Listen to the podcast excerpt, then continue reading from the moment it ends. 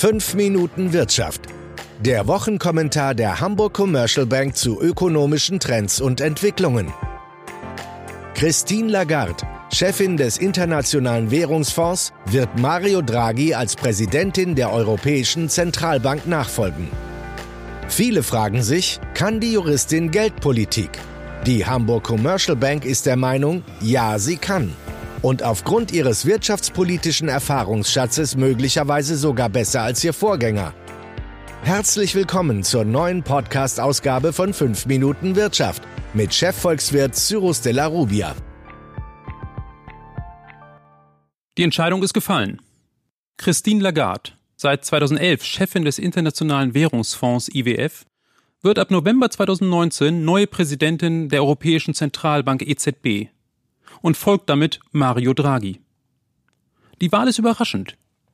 An der Spitze der von Analysten auserkorenen Favoriten waren zwar zwei Franzosen, nämlich die EZB-Mitglieder François Villeroy de Gallo und Benoît Curé, aber Christine Lagarde war auf der Liste unter ferner Liefen.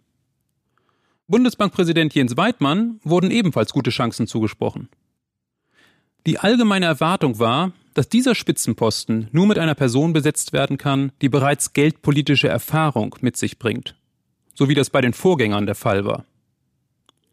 Trotzdem ist die durchsetzungsstarke Juristin Lagarde eine gute Entscheidung, die aufgrund ihrer internationalen Erfahrung und ihres Kommunikationsgeschicks mit den zahlreichen Herausforderungen, vor denen die EZB steht, in den heutigen Zeiten besser fertig werden dürfte als so mancher traditionelle Geldpolitiker.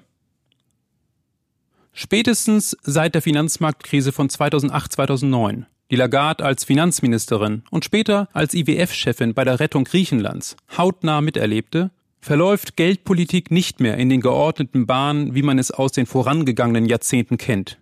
Kreativität und politisches Geschick sind gefordert. Als IWF-Chefin hat Lagarde die extrem unterschiedlichen Herausforderungen kennengelernt, mit denen die vom Fonds beratenen und unterstützten Länder konfrontiert sind. Ohne neue Ideen und Überzeugungskraft kann man hier keine Erfolge erzielen. Genau das wird auch in der Geldpolitik gefordert sein. Und die Herausforderungen sind immens. Der klassische Transmissionsmechanismus, also die Übertragung von geldpolitischen Impulsen auf die wirtschaftliche Aktivität und letztlich die Inflationsrate, scheint kaum noch zu funktionieren. Die Tatsache, dass das Inflationsziel von knapp zwei Prozent seit 2012 fast durchgehend unterschritten wurde, unterstreicht diese Beobachtung. Italien könnte der Eurozone angesichts rückwärts gerichteter Reformen schon bald wieder vor die Füße fallen. Und außerdem bedroht der Handelskrieg das Geschäftsmodell der relativ offenen Euro-Mitgliedsländer. Die große Frage ist, wie Lagarde vor dem Hintergrund eines stark ausgedünnten Instrumentenkastens der EZB mit diesen Aufgaben umgehen wird.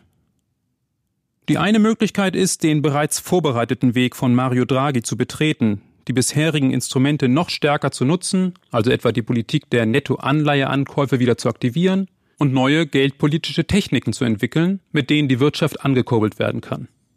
Kurzfristig wird vermutlich genau dieser Weg beschritten werden.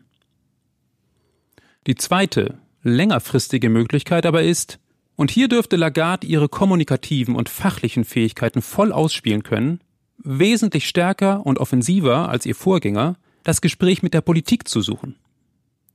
Implizit würde sie damit von dem gebetsmühlenartig wiederholten Credo der Notenbanker Abstand nehmen, die EZB sei bei der Verfolgung ihres Inflationsziels alles andere als ohnmächtig. Stattdessen könnte Lagarde den Mitgliedsländern klarmachen, dass die niedrige Inflation auch das Ergebnis von einem Mangel an Reformen, fehlenden öffentlichen Investitionen, Hallo Deutschland, und entsprechend fallender Produktivität ist. Diese Sichtweise könnte sie angesichts ihres IWF-Hintergrunds im Übrigen wesentlich glaubwürdiger vertreten, als Draghi das je gekonnt hätte.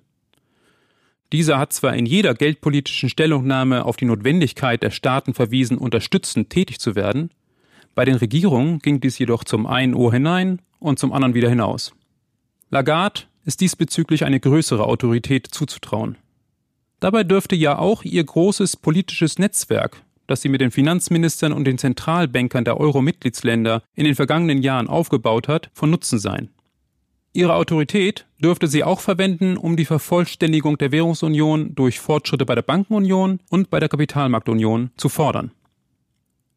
Insgesamt dürfte die EZB politischer werden. Manch einer mag dies verwechseln mit politischer Abhängigkeit. Das Gegenteil ist der Fall.